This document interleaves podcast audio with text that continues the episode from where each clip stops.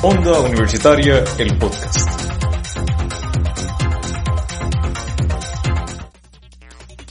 Buenas, nosotros somos Roberto Ortiz y Yelena Méndez y esto va a ser desde los Bleachers, Es un Mami, donde hablaremos todo sobre los deportes, desde el taekwondo hasta la pelota.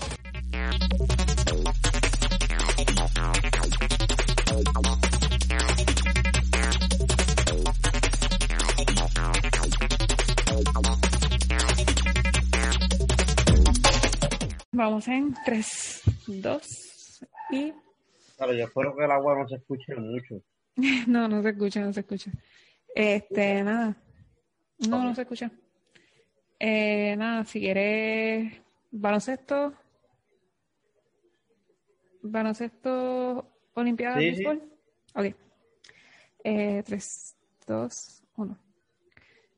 Bueno amigos, bienvenidos de los Bleachers un Mamey. Esta es Jelena Méndez con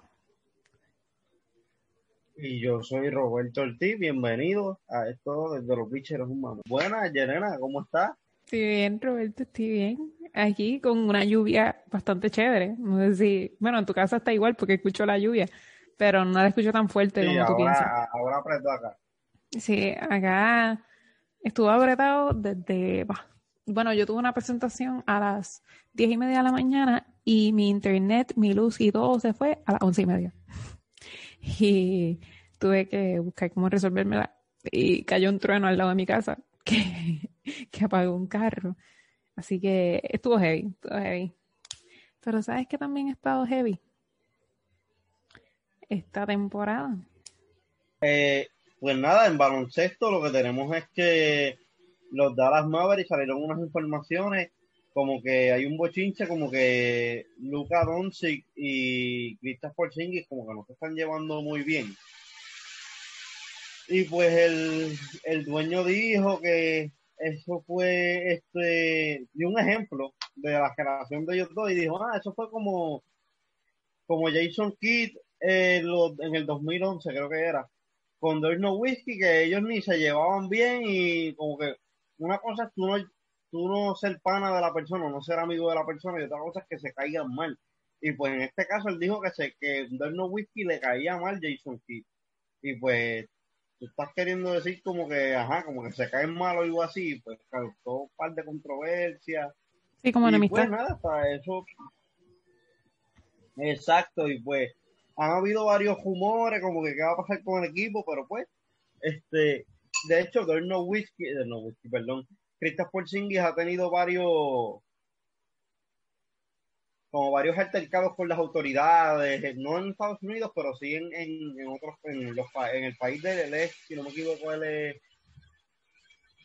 ucraniano, no me acuerdo el país de origen de él, pero ajá, en su país él ha tenido varios altercados, este, y pues ajá, este, eh, lo que, otra cosa que tengo de NBA es que Julius Irving hizo una, una lista como de All Star, y pues en esa lista, este, de, fue All Time All Star y pues él puso que en el primer equipo puso Oscar Robertson, Jerry West, Elgin Baylor, Bill Russell y Will Chamberlain. En el segundo equipo, Magic Johnson, Michael Jordan, Larry Bird, Karl Malone y Karim Abdul-Jabbar. Y no puso a LeBron James eso causó bastante revuelo y él dijo que LeBron siempre ganaba con super equipo. Y en parte se le doy, ¿sabes? Yo se la Aparte, doy. sí tiene un poco de razón, porque pues este eh, pero estamos en la época de los super equipos, nadie gana solo, ni, ni Michael Jordan ganaba solo, el, el baloncesto es un equipo colectivo, es un deporte colectivo, perdón, y pues este sí y no, como que ajá, no sé, para mí no, para mí, a mí me viene y me va, pero pues yo, esa es mi opinión como que pues ajá. Porque, porque dices Sí, que no. sí tiene razón, pero en parte no. Ajá. Pero porque dices que no. Sí tienes razón, pero porque Ah, dices ¿por qué digo que no? Porque estamos en una época que nadie, ¿sabes? En verdad yo pienso no en una época, desde siempre nadie gana solo. Ne- en el, por lo menos en el baloncesto, ningún equipo son A one man's game. este, cuatro chatas y un estrella, ¿me sigue? Sí. Todo el mundo, mucho que poco, tiene un talento, ¿me sigue? Simplemente es un deporte que todos esos talentos se complementan para ganar el campeonato. Y sí, estamos en época de super equipos en que casi por lo menos tres del equipo son estrellas, por ejemplo, con Brooklyn Nets, desde Harden, Kevin Durant y Kyrie Irving. Pero pues este Ajá, LeBron ganó un campeonato en el caso, en el año, en el, pero no no si fue su segundo campeonato, que lo ganó este básicamente a pulmón, y ese Sí, hombre estaba destrozado, como que ajá.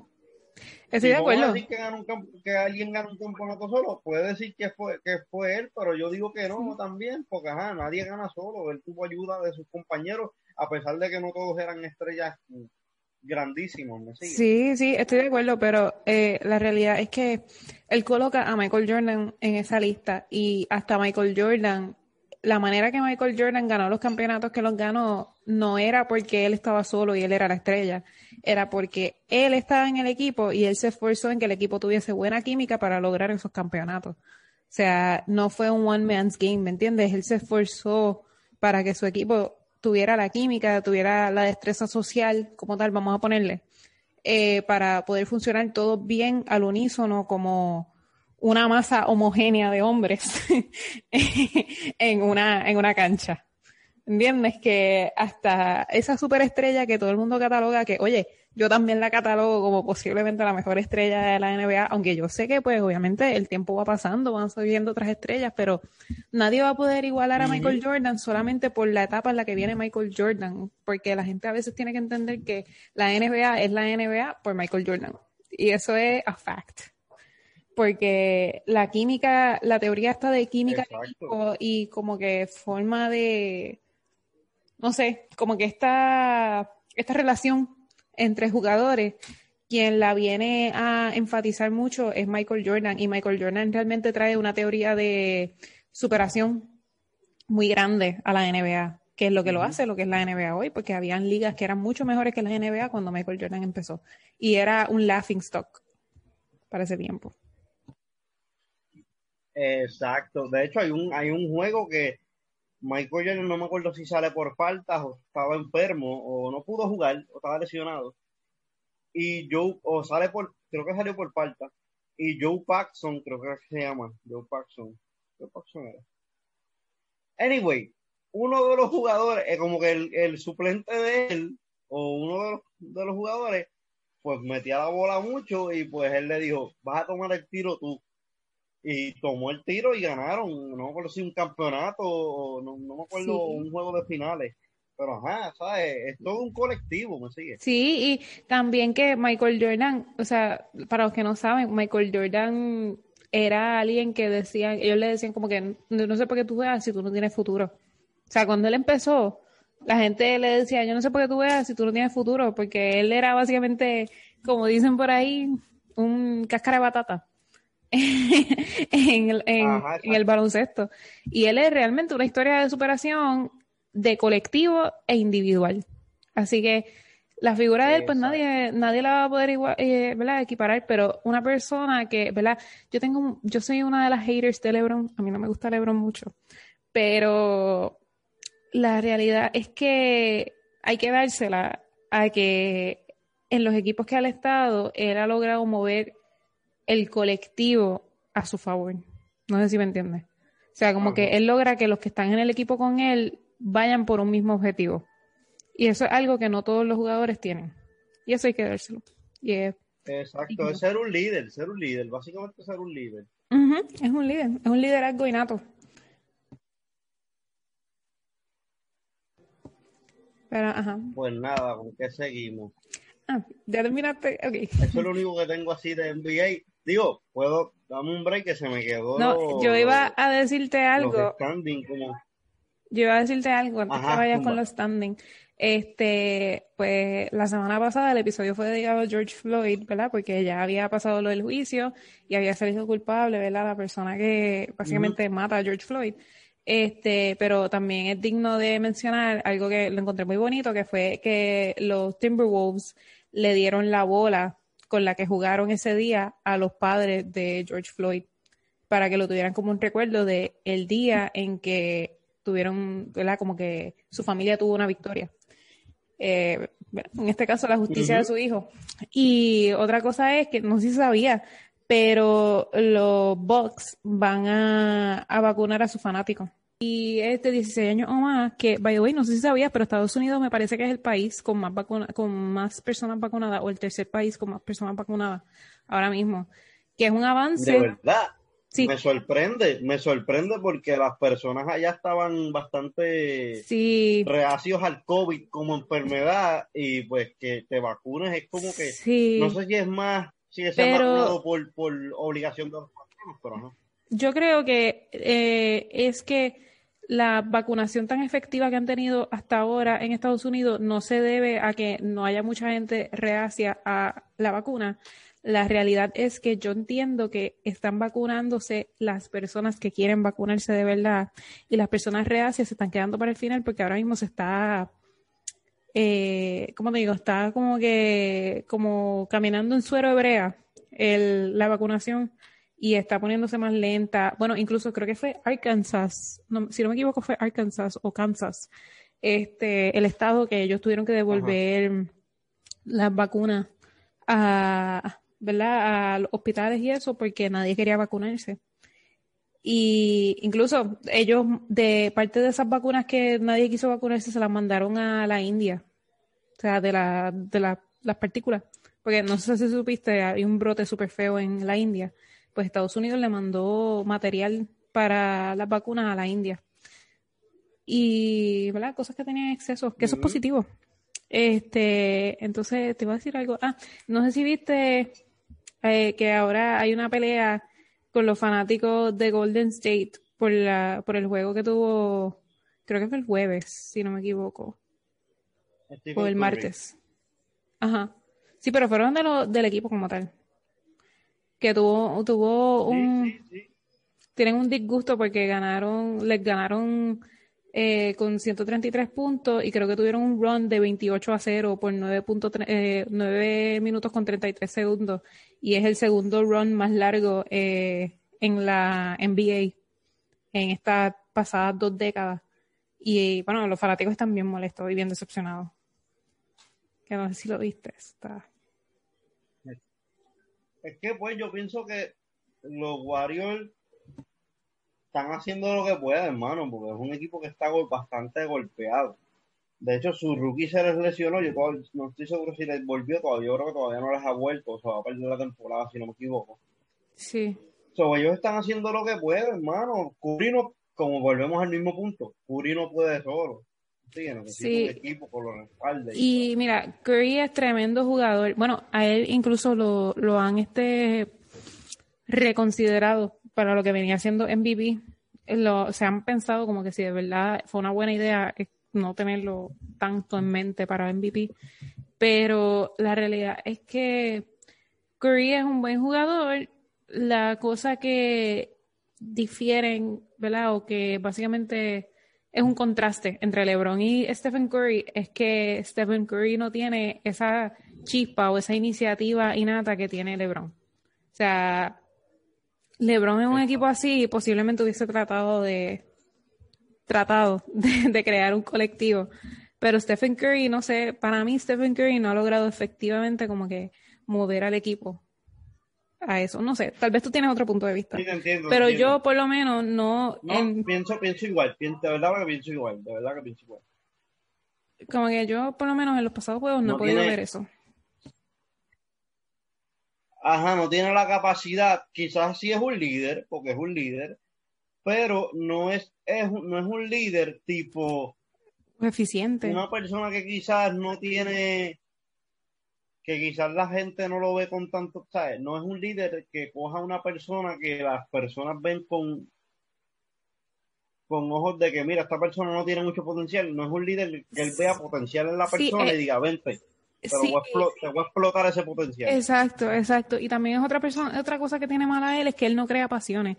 Y la realidad es que a veces en los, en los deportes, aunque suene medio cliché, pero la realidad es que en los deportes a veces tú necesitas esa, esa llama. O sea, tú necesitas crear esa pasión para que el equipo funcione y que el juego funcione y que todo el mundo esté en buenas. ¿Entiendes? Que es difícil, es difícil. O sea, de verdad es, a veces la gente, los líderes de equipos tienen que ser personas especiales para que el equipo prospere. Porque está, es fácil decir desde los bleachers, desde los bleachers un mami, este, es fácil Ajá. decir desde los bleachers que todo es culpa del dirigente. Y culpar al dirigente por todo. Pero esto es como ir al psicólogo. El psicólogo te da la- las directrices, pero está en ti tomarlas o no. Porque el que quiere el cambio eres tú. Y eso es lo que pasa con, con los jugadores. El, el que está dirigiendo te va a decir las tácticas o las estrategias que él piensa que son mejores, pero está en ti tomarlas o no. Está en el jugador, en todos ellos, ¿verdad? En este caso. Eh, tomarlas o no y hacerlas de manera eficiente o no. O sea, a veces nos llenamos mucho la boca con eso, pero también es culpa de los jugadores a veces. Este, pues nada, moviéndonos del baloncesto rapidito a algo un poco mundial. Bueno, eh, no sé si viste que vamos a participar en la FIBA, pero en la sección de 19 años, sub 19. Y va a ser el 3 al 11 de julio en Letonia. Y somos parte del grupo B en Puerto Rico. Que va a ser Letonia, Irán y Serbia con Puerto Rico. El grupo A va a ser Canadá, Eso es para qué deporte, para las Olimpiadas. baloncesto, baloncesto. Baloncesto, la FIBA. Ah, baloncesto, baloncesto. Femenino, ¿verdad? Femenino. Mm, no, no, yo creo que es masculino. Sí, es masculino. La FIBA. No Pero es de, noticias de sub-19. Es sub-19. Lo que Oh, pasa es que ok, sub-18, sub-19, ok. sub-18 creo que lo cancelaron. El que es latinoamericano, lo cancelaron. Este, y lo que van a dar es la sub-19, que ya llevamos dos años consecutivos participando. Participamos en el 2019, 2018, 2020 no hubo por pandemia. 2021 va a haber en Litania. Entonces, Letonia, perdón. Letonia, es que se parecen los nombres. Eh, Letonia. Y a nosotros nos toca contra Letonia, Irán y Serbia en el grupo B. El grupo A va a ser Canadá, Lituania, ahí, Lituania, Japón y Senegal. Lituania. Y el grupo C va a ser España, Francia, Corea y Argentina. El grupo D, Estados Unidos, Turquía, Australia y Malí. Empiezan del 3 al 11 de julio. Así que pendiente, pendiente. Ok, ok. Pues nada, ahora. Sí, a estar pendiente, a estar pendiente porque no está. Sí. no- Creo Sí, que había visto noticias, pero no como que no estaba bien enterado. Sí, va a estar bueno, va a estar bueno. Eh, en verdad es que el. Lo que llevamos son dos años participando, pero yo creo que el año pasado fue que llegamos bastante lejos, si no me equivoco.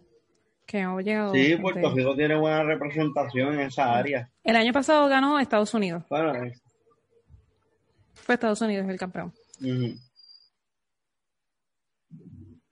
Perdón, es que estaba pasando el cartero. El cartero. Pero nada, siguiendo hablando los de... truenos, los truenos. No, el cartero, el cartero estaba pasando. Y como que sonaba bien duro. Este... Ok, acá en los truenos. Acá se está cayendo el cielo. no, todavía aquí. Pues, eh, nada. Siguiendo hablando de, ¿verdad? Deportes mundiales, eh, la Olimpiada sacó su segundo manual para los deportistas como tal del COVID. COVID. Esto es muy controversial porque no solamente en Puerto Rico han aumentado los casos, también aumentaron los casos en Asia. Y bueno, la gente en la India está muriendo, es algo, o sea, realmente el caso de la India es otro caso totalmente Sí. aparte y es bien alarmante, es bien preocupante. Eh, en Japón, Sí, bien triste. Sí, Japón no se queda atrás porque Japón, a mí me sorprende Japón, porque Japón yo siempre lo he visualizado, tal vez en mi visión de pequeña, pero siempre he tenido como que esta visión de Japón como un país progresista, como un país tecnológico y no sé, tal vez tengo una visión errónea. Eh, nunca he ido a Japón, obviamente, esto es desde, desde Puerto Rico. Este, Japón, Japón es comunista, ¿verdad? No, Japón es comunista. no, no, no, no, ese es China, si no me equivoco, ¿no? creo que es China. Sí, sí, China es comunista. Este, pues, eh, se me perdió la línea. Ah, eh, pues yo siempre lo he visto como un país progresista y me está raro que ellos solamente tengan un por ciento de la población vacunada y según ellos eso no va a cambiar de aquí a que sean las Olimpiadas. Ellos todavía se están debatiendo si quieren gente en las Olimpiadas. Los casos están al garete, igual que en todo Asia y todo el mundo. Eh, o sea que ellos no tienen, no tienen una campaña de vacunación como tal. No, no tienen una campaña de vacunación fuerte. Entonces la otra cosa es que ellos hicieron una encuesta, porque obviamente eh, querían saber lo que pensaba la gente de Japón. Y en la encuesta salió que el 80% pensaba que no se debían de dar las Olimpiadas porque no querían a gente extranjera en el país. Y es fuerte porque todavía la gente, ¿verdad? Los, los dirigentes de Japón como tal no quieren, no quieren ceder y creo que han muerto, creo que en esta semana fue, o la semana pasada, murió alrededor de 100.000 personas en donde van a hacer las Olimpiadas como tal. O sea, en el centro, cerca de donde va a ser de las COVID, murieron de COVID. Y de COVID. Y entonces, pues, la gente se está volviendo loca. Pero todavía las Olimpiadas siguen en pie, todavía dicen que las Olimpiadas siguen en pie. Bueno, incluso esto de Asia llega a tal nivel que Adriana Díaz se supone que regresara a China a seguir compitiendo en tenis de mesa y el papá le dijo que no. El papá no quiere que ella vaya a China y le dijo que mejor se quede aquí en Puerto Rico entrenando hasta que sea, el momento de Tokio y que se vaya con la hermana a Tokio. Pero bueno, él dice que hasta las partidas a Asia y de Asia a Estados Unidos están bien difíciles. O sea, esa, esa transición está bien difícil de hacer, que todo está bien restrictivo, es un revolú. Y él le dijo que lo mejor que hacía era quedarse en Puerto Rico y pues tratar para China en otro momento cuando esté un poquito más. O sea, que básicamente en Asia tienen un revolú con el COVID. Sí, lo que pasa es que yo no sé si tú te enteraste de lo de la India. La India lo que sucedió fue que hubo un, vamos a decirle un meeting, realmente fue parecido a un meeting político eh, en una plaza y el, el, primer ministro dijo que podían ir sin mascarilla, sin nada, que fueran ahí todo el que quisiera. Bueno, yo vi videos del evento y el evento era como ir a un Electric Holiday en sus buenos tiempos o ir a... No, no, no. no sé si viste, no sé si viste, mamá que te interrumpa, no sé si viste tranquilo, tranquilo. tan cercano como el Guayaguaya. en la península de la Florida Orlando. El Guayaguaya. Que fue el Día Nacional de la Salsa, el Guayaguaya. Hubo varios festivales y la gente sin mascarilla. Y yo, como que, brother, ¿en serio? Sí, sí. Fue, fue algo parecido al Guayaguaya. O sea, como que la gente, eso era, parecía un Electric Holiday en sus buenos tiempos o una calle de San Sebastián en sus buenos tiempos. La gente estaba pegada. O sea, no, no había espacio entre uno y el otro. Y de ahí se hizo una infección una justa, masiva. Una justa, una justa sí. fiesta, Sí, y eso, eso fue una infección masiva, de que ahí salieron, bueno, que las tasas no han bajado. Yo creo que lo último que salió fueron como 300 mil muertes en un día. Fue lo que tuvo, lo más que han tenido en la India. Y eso, pues, ha afectado varios países de Asia. Viene, ahí viene, ahí viene lo que han dicho muchos doctores, que pues eso no les falta razón, que los políticos o la política ha dañado mucho lo que ha sido la recuperación de la pandemia, ¿me sigue? Porque los políticos, Sí. por, haciendo política, por, ¿sabes? Me refiero creando políticas públicas y haciendo campañas para sus respectivos partidos o candidaturas, lo que han hecho ha sido fastidiar a la población.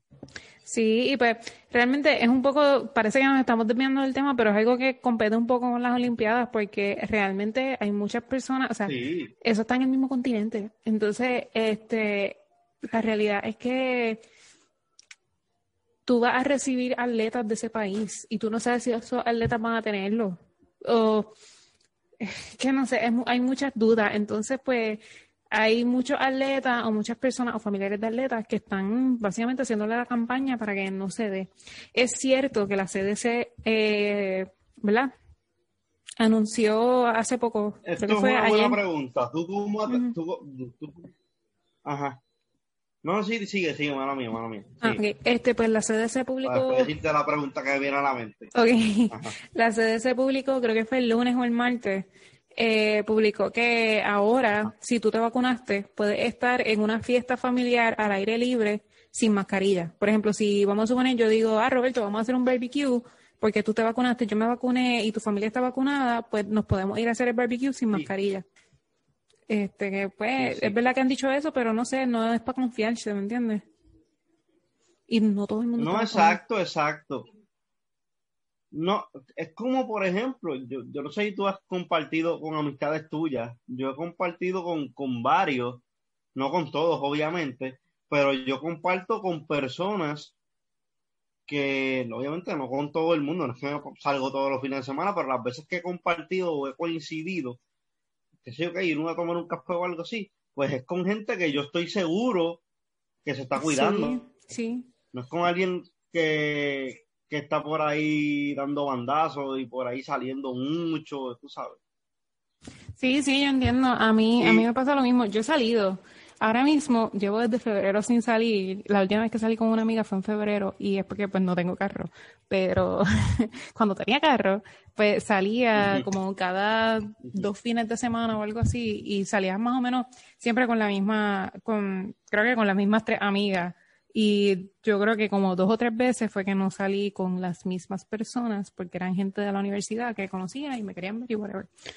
Pero eh, ese, ese es el punto, o sea, la responsabilidad individual es muy importante, pero también, no sé, hay varias cosas, por ejemplo, esto de Japón, ya esto viene siendo más una responsabilidad como Japón, entidad de gobierno, que como Japón individual, porque el traer tanta gente es un peligro muy grande para su población y el gobierno está para servir, el gobierno está para el bienestar de, del ciudadano, así que es, ¿cómo te digo? Es el perfecto ejemplo de lo malo que puede traer el tener un ego muy grande, porque la realidad es que el problema de no cancelar las Olimpiadas es un problema de ego. O sea, Japón no quiere cancelar las Olimpiadas porque no quiere que digan que ellos Sí, fallaron. Japón, Japón es, un, es, un, es un país, me di cuenta en la, en la competencia que estaba, te estaba comentando afuera de, de empezar a grabar, en, la- en un programa que se llama Ultimate Beastmaster, y he visto que los, que es como un American Ninja Warrior, Son muy dedicados. Ellos como que cuando perdían en la competencia se caían, ellos lo sufrían como que, no sé, como si eso fuera que se los hubiera muerto a la mamá o algo Sí, así. es que es un estereotipo, o sea, es Y ellos la... decían, estoy avergonzado, estoy Sí, avergonzado. Sí, es un estereotipo. O sea, eso es algo que, que mucha gente usa como, ok, yo creo que hay poblaciones, bueno, todas las poblaciones, eh, comienzan a vivir en su estereotipo, algunos ciudadanos, no todos. Hay algunos ciudadanos que comienzan a vivir en su estereotipo y hay muchas personas que logran varias cosas de Japón, vamos a suponer en este caso, que viven ese estereotipo que otros países tienen sobre ellos, porque usualmente es el estereotipo que tienen, que es una persona que, le, que, que cree mucho en lo que es el honor, que le avergüenza fallar y todas estas cosas, pero yo no creo que los japoneses sean así. Pero sí, en este caso, los, este, los dirigentes de, de Japón en este momento y los encargados de lo que vienen siendo los deportes, las olimpiadas y todo esto, lo que están teniendo es un ego muy grande. Y digo, no es solamente del país, estoy hablando también de las olimpiadas. O sea, también aquí hay algo que los dirigentes de las olimpiadas tienen que sentarse y pensar como que, oye, mira, esto hay una segunda ola. De verdad, yo estoy dispuesto a perder millones de participantes, dirigentes, etcétera, etcétera, personal, por un virus. ¿Me entiendes? Como que aquí en Puerto Rico yo creo que es el Sí, lugar, mano, el yo no lugar sé qué tú más... piensas. Ah, dime, dime. Ajá. No, que yo no sé qué tú piensas, pero yo como atleta, yo no iría. Yo que me perdone mi país, ¿verdad? Pero no iría. Pero en Puerto Rico, fíjate, yo iría por Puerto Rico solamente porque en Puerto Rico, hasta ahora, ¿verdad? Pues es el único que he leído, así mucho. Pero Puerto Rico, yo creo que está tomando una buena iniciativa en la que el mismo Comité Olímpico de Puerto Rico se ha esforzado fuertemente en que se vacunen todos los atletas que ellos van a llevar. Todos, todos. Y Ah, no, sí, no, no, no es por los atletas. Yo sé que aquí la gestión se está haciendo bien, es por la gestión en Japón, ¿me sigue? sí, sí, sí, entiendo, entiendo. Sí, entiendo. Pues no sé, eso es un tema que hay que seguir. Eh, total, eh, eso va a ser en junio. Y en junio ellos dijeron que van a soltar el último manual al deportista de las restricciones que van a tener de COVID. Hasta ahora, los únicos cambios que tuvieron, ¿verdad? Con esta nueva es que es que van a hacer pruebas diarias en vez de cada tres días, como habían dicho en la primera. Eh, van a hacer una burbuja aunque estén vacunados, que hasta ahora los deportistas van a tener que hacer una, una cuarentena de 14 días, pero esperan que ¿verdad? las cosas progresen o buscar una manera en que el atleta no tenga que hacer cuarentena y pueda ir directamente a entrenar. Y por último, eh, deben de someter, los atletas y el personal que vaya a participar deben de someter una prueba de COVID eh, de cada 96 horas antes de salir y entrar. O sea, cuando, por ejemplo, el Comité Olímpico de Puerto Rico se va de Puerto Rico, 96 horas antes tiene que tener una prueba. Y después cuando se vaya a ir de Japón, tiene que tener otra prueba. Así que, pues hasta ahora, eso es lo que, lo que tienen con eso. Es un tema difícil. Sí, es un tema bastante. Vamos a pasar a otro temita que es bastante interesante. No sé si sabes que, no sé si supiste que este fin de semana, creo que fue fin de semana, fue lo que es el, el sorteo de nuevo ingreso de la del BCN. Y pues quiero leerte más o menos lo, de estos. Ponce, de hecho, tenía el primer turno. Eh, los Atléticos tenían el tercero. Este, Ponce eligió a Eli, a Linford. Eh, eh, los santeros eligieron a Arnaldo Toro. Este, Atléticos a Lorenzo Jenkins. Este, Jermaine Bicho este, fue elegido por los indios. Met Isaiah Lawrence Fontaine, Indios Adrián Ocasio, eh, Isaiah LeBlanc fue elegido por los Brujos, Leones en el turno 8 con Ismael Cruz, este, Indios el 9 con Jimmy Hilton Castillo, Vaqueros el 10 con Jason Browser, eh, Humacao eh, el 11 con Cari Juan Mauras y Cangrejeros el 12 con Raymond Jerome. Este, más o menos esos fueron los, los, los, los, ¿sabes? Los, los picks, por decirlo, ¿sabes? Los picks. Este, yo espero que también Ponce eligió a, dos jugadores, no, recuerdo el nombre, como hijos de la franquicia. En el caso de Ponce, lo que ellos están intentando hacer, yo que pude trabajar con ellos un poquito de cerca, es traer el, equipo este de los años 90, 80, que eran, todos los jugadores eran nacidos y criados en Ponce. Y pues esa es la filosofía y pues... Este, a, mí me gusta mucho. Yo espero que sí. A mí me gusta mucho esa filosofía porque pues a veces eso ayuda a la lealtad del equipo y ayuda a que jueguen mejor porque están representando lo que son, o sea, de dónde vienen. Pero ah, eso se les va a complicar un poquito en el futuro, simplemente por el hecho de la baja de natalidad y todas estas cosas y es la poca juventud que tenemos en el área sur. Este, nada, hablando de, Puerto Rico. pasando un caso bastante triste, no sé si no sé si viste el muchacho este de 19 años que estaba inscrito para el draft de la NBA que murió en un accidente de tránsito en estos días. Sí, sí, lo vi. No recuerdo su nombre. Yo no quise ver mucho porque me dio cositas, pero pues. De hecho, no, no ver este, eso. Algo, de, algo que te quiero comentar rápido. Vamos a pasar, no sé si tienes algún otro Yo, yo quiero ir, yo quiero ir de puertorriqueño en puertorriqueño. Ya hablamos de baloncesto puertorriqueño. Ahora vamos a hablar de Lindor. Mira Lindor. Lindor entró como superestrella. Él era la sensación del bloque. Y ahora vienen y me le gritan y me hacen bullicio y cosas a, a Lindor en juego. Yo no puedo, yo no puedo con esta gente. Respeten a mi Lindor. La, realidad es que Lindor no ha estado... Que en, en MLB están como en MLB están, como que demasiado changuitos. Ay, sí, están como que bien, bien peleones. Los fanáticos están bien peleones. Se nota que estuvieron encerrados en su casa un año, sin ver juego público. Y ahora están los más, que se creen los referees, los nuevos referees, y me enfogona. Este, la realidad es que, bueno, Lindor no ha estado ejecutando como quisiéramos.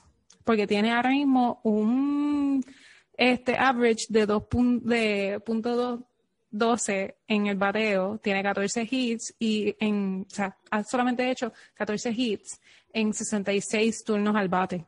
O sea, no es, no es tanto. Y no es como lo esperábamos.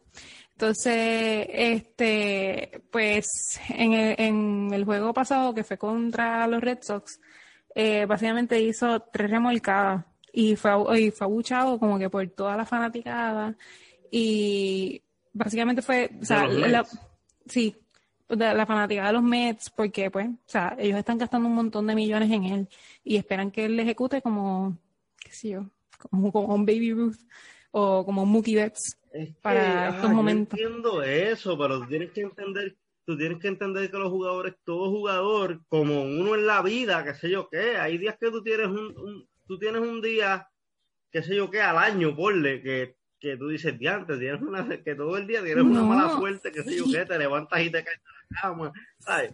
Sí, pasa. Y otra cosa es, más, lo que llevamos es un mes de temporada. O sea, la temporada empezó en abril 1, ya vamos para mayo 1. O sea, estás esperando mucho de una persona en un mes. Entiendo que hay otros jugadores que han estado ejecutando perfectamente, eh, básicamente para el tiempo que llevamos, pero hay muchas cosas que pueden pasar en lo que queda de temporada.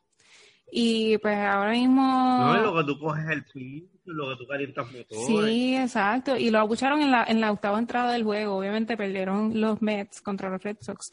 Y es lo mismo que estábamos hablando ahorita. O sea, esto es algo que esperan demasiado de un solo jugador. Es como... o sea, los fanáticos lo que quieren es que literalmente Lindor se meta el equipo de los Mets en un bultito y se ponga el bultito en la espalda y cargue ese equipo por toda la temporada. Esa es la, la visión que Pero tienen no te ellos. creas, yo he visto gente... Ajá. Ajá. Perdón, perdón. Sigue, sigue. Tranquila. Este, esa es la visión que tienen ellos del Lindor, que sea alguien que coja al equipo, se lo meta en un, un, en un bultito y se lo lleve. Y la realidad es que una persona no puede cargar un equipo completo. Exacto, yo fíjate, pero también he visto gente defendiéndolo, obviamente particularmente boricua, defendiéndolo como que el chamaco sí está metiendo mano y qué sé yo qué. Como yo soy tú, su defensora. yo soy su defensora. Es que la verdad para mí es una ridiculez. O sea, de nuevo, desde los bleachers es un mame. O sea, tú estás ahí sentadito Exacto. de lo más chulito y tú no sabes las cosas que le están pasando a mi querido boricua. dulce, pizza. Exacto. Tú no sabes las cosas que le están pasando por la mente a mi querido negrito, a mi boricua. A... Tú no sabes todas las cosas que le están pasando por la mente mientras él está jugando. Otra cosita.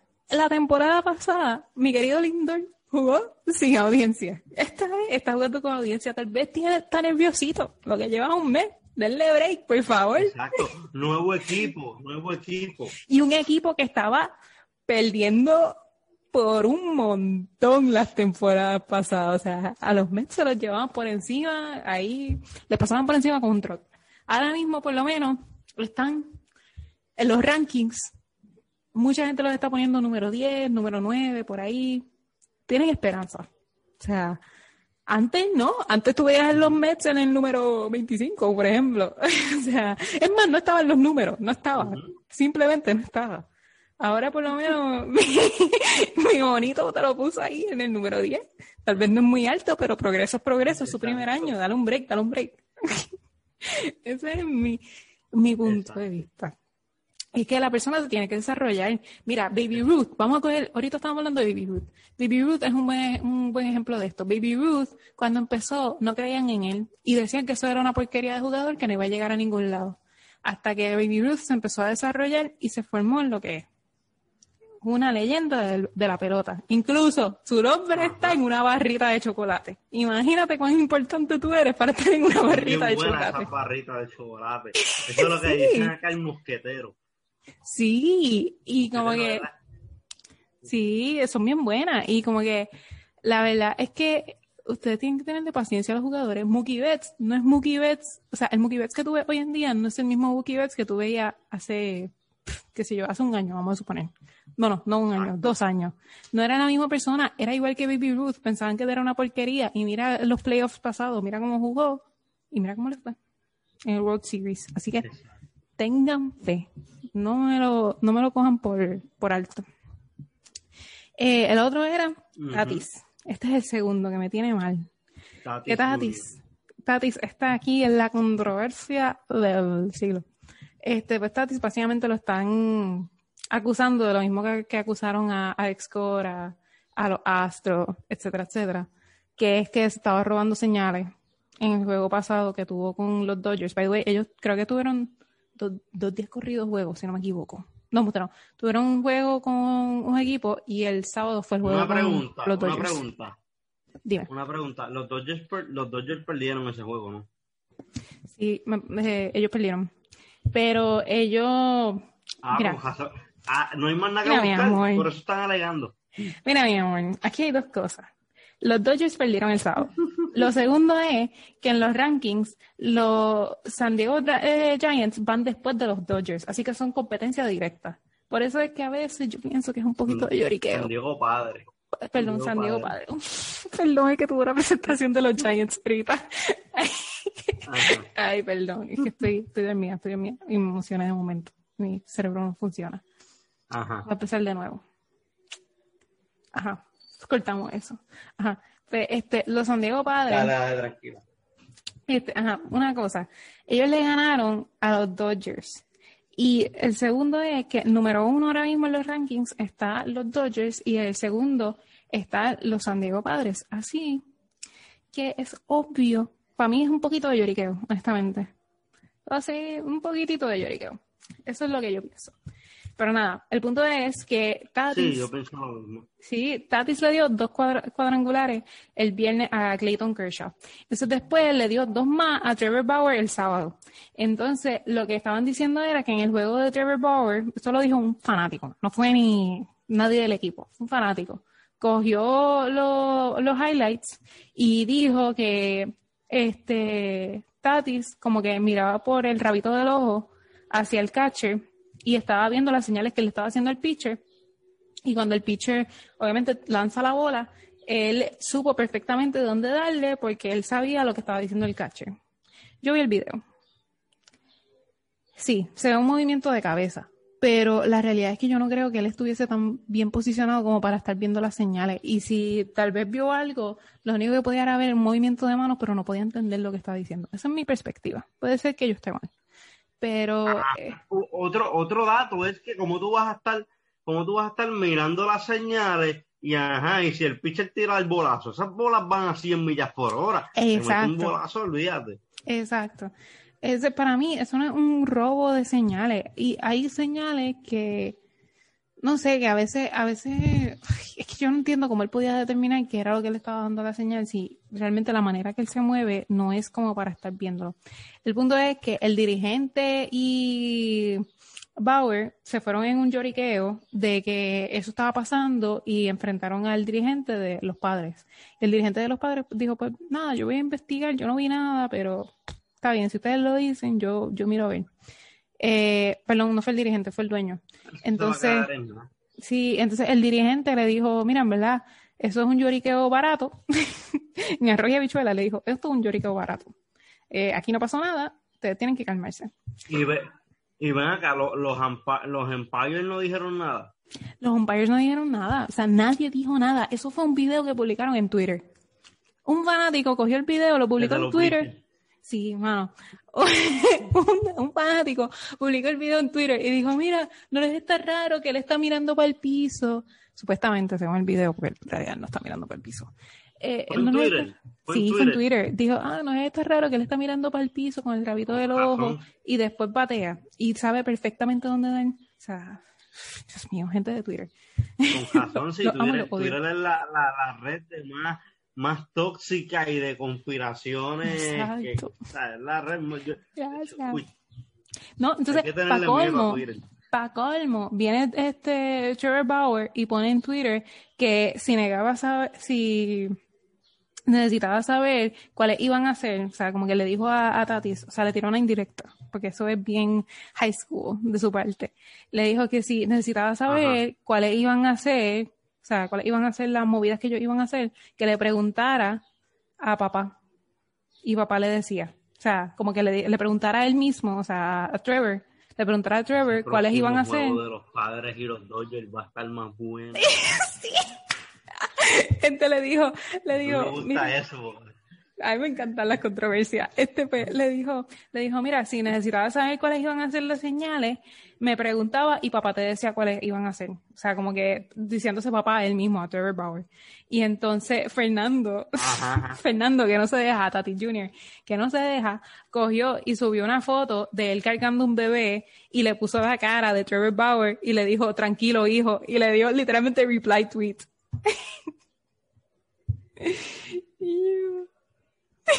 bueno. Viene a ti, que te tengo en fantasy, viene, voy a ti. Ay, me dio mucha risa, ¿verdad? Es una controversia tonta, pero es verdad, da mucha risa. Entonces la gente estaba vuelta loca, entonces decían como que, ah, este, un tipo puso en Twitter como que, tipo, un muchacho puso en Twitter, este, ah, eh, ¿cuál es mejor controversia? La de los umpires versus el safe zone o la de los, los Dodgers contra los padres. Y esto es revolú completo. Pero me encanta. I live. Y de nada. está brutal. ¿Qué más tenemos?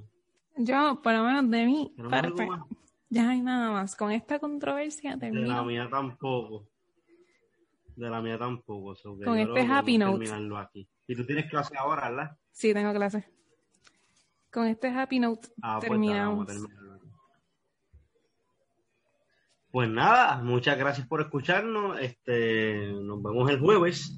Este, y nada, pueden seguirnos en Onda Universitaria Radio underscore TV en Instagram, Onda Universitaria Radio eh, en Facebook eh, y Onda Universitaria eh, gmail.com para que nos contacten o lo que sea. Y nada, este eh, muchas gracias. Adiós, hasta la próxima amigos. Bye.